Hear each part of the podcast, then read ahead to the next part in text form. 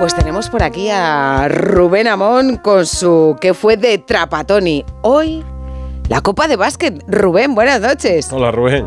12 de la noche, 12 y 1 justo ahora. ¿eh? Justo, justo. Confirmamos el directo porque mucha gente cree que no es verdad.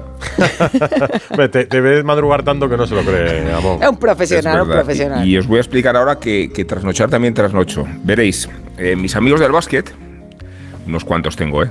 Jugadores también han aprovechado la victoria del Madrid en la Copa y la rotunda exhibición de los blancos, no para forzar mi conversión al otro lado, sino para rescatarme de mi pasión hacia la NBA.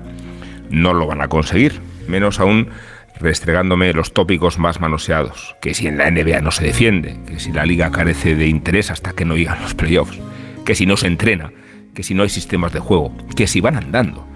Los detractores de la NBA critican a la liga porque no la ven, porque no trasnochan, porque no se percatan de la abrumadora concentración de talento, porque no se dan cuenta de que es la única liga mundial que existe, o porque mitifican otros periodos, sin reparar en la constelación de LeBron, Curry, Chris Paul, Harden, Doncic, Anteto, Jokic, Kevin Durant, Devin Booker, Edwards, Gilwood, Alexander, Wemby, Davis. Puedo estar media hora mencionando estrellas y unos segundos más haciendo recuento de los jugadores descartados, descartadísimos de la NBA que ayer disputaron la final de Málaga. Tavares, Poirier, Campazo, Musa, Satolansky, Willy, Deck, Lapro, Edzonia, Jabari Parker, Abrines y Ausele.